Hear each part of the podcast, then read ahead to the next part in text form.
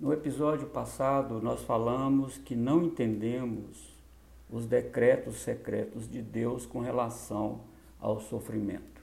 Hoje nós vamos falar que Deus usa as provações para nos amadurecer em Cristo. Meus irmãos, tende por motivo de grande alegria o passardes por várias provações, sabendo que a provação da vossa fé, uma vez confirmada, produz perseverança. Ora, a perseverança deve ter ação completa, para que sejais perfeitos e íntegros, em nada deficientes. Tiago, capítulo 1, versículo 2 e 4.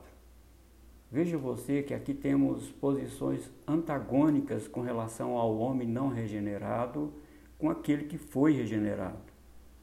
Para aquele que ainda não nasceu de novo, o sofrimento leva a blasfemar e dirigir todo impropério contra Deus. Vemos isso em Apocalipse capítulo 16, versículo 11, diante do quinto flagelo derramado sobre o mundo impenitente, dizendo: E blasfemaram o Deus do céu por causa das angústias e das úlceras que sofriam, e não arrependeram de suas obras. Então, você vê que o sofrimento produz efeito contrário na vida daqueles que não é nova criatura em Cristo Jesus. Enquanto o homem regenerado recebe a capacidade de não somente resistir pacientemente ao sofrimento, como também se alegrar em meio a ele. Como você pode observar, a capacidade que o Filho de Deus recebe não é para passar por uma ou outra provação, mas como o nosso texto diz, por várias provações. Aqui podemos pensar que não se refere ao tipo de sofrimento, melhor dizendo, a que tipo de sofrimento o cristão passa, mas também a intensidade desse sofrimento. Mas a questão quase inexplicável é que, mesmo dentro de provações diversas e intensas, o Filho de Deus se alegra. Como pode isso acontecer?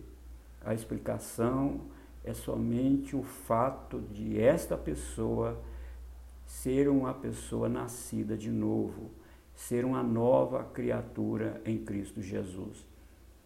Mas ainda uma coisa que acredito que devemos ponderar sobre a questão do sofrimento e como geralmente as pessoas denominadas cristãs, a princípio, podem reagir.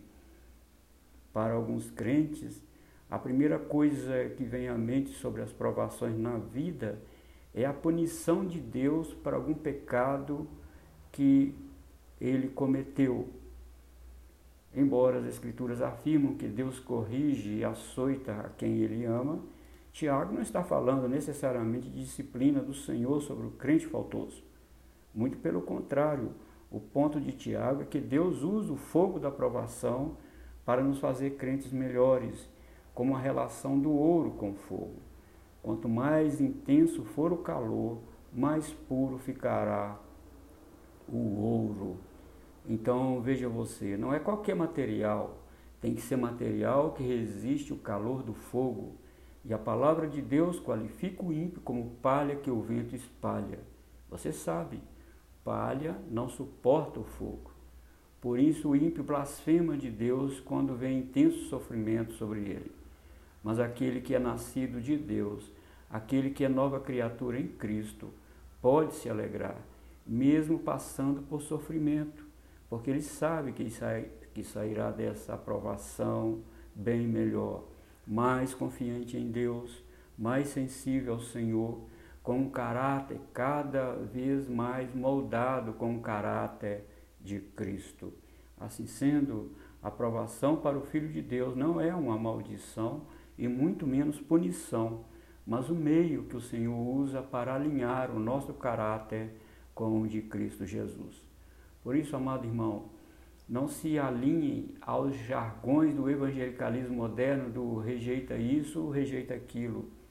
O falso evangelho força os seus olhos para olharem somente para este tempo presente, enquanto o evangelho genuíno diz que Deus nos ajuda em nossas fraquezas que o Senhor enviou o Espírito Consolador para nos ajudar em nossas tribulações.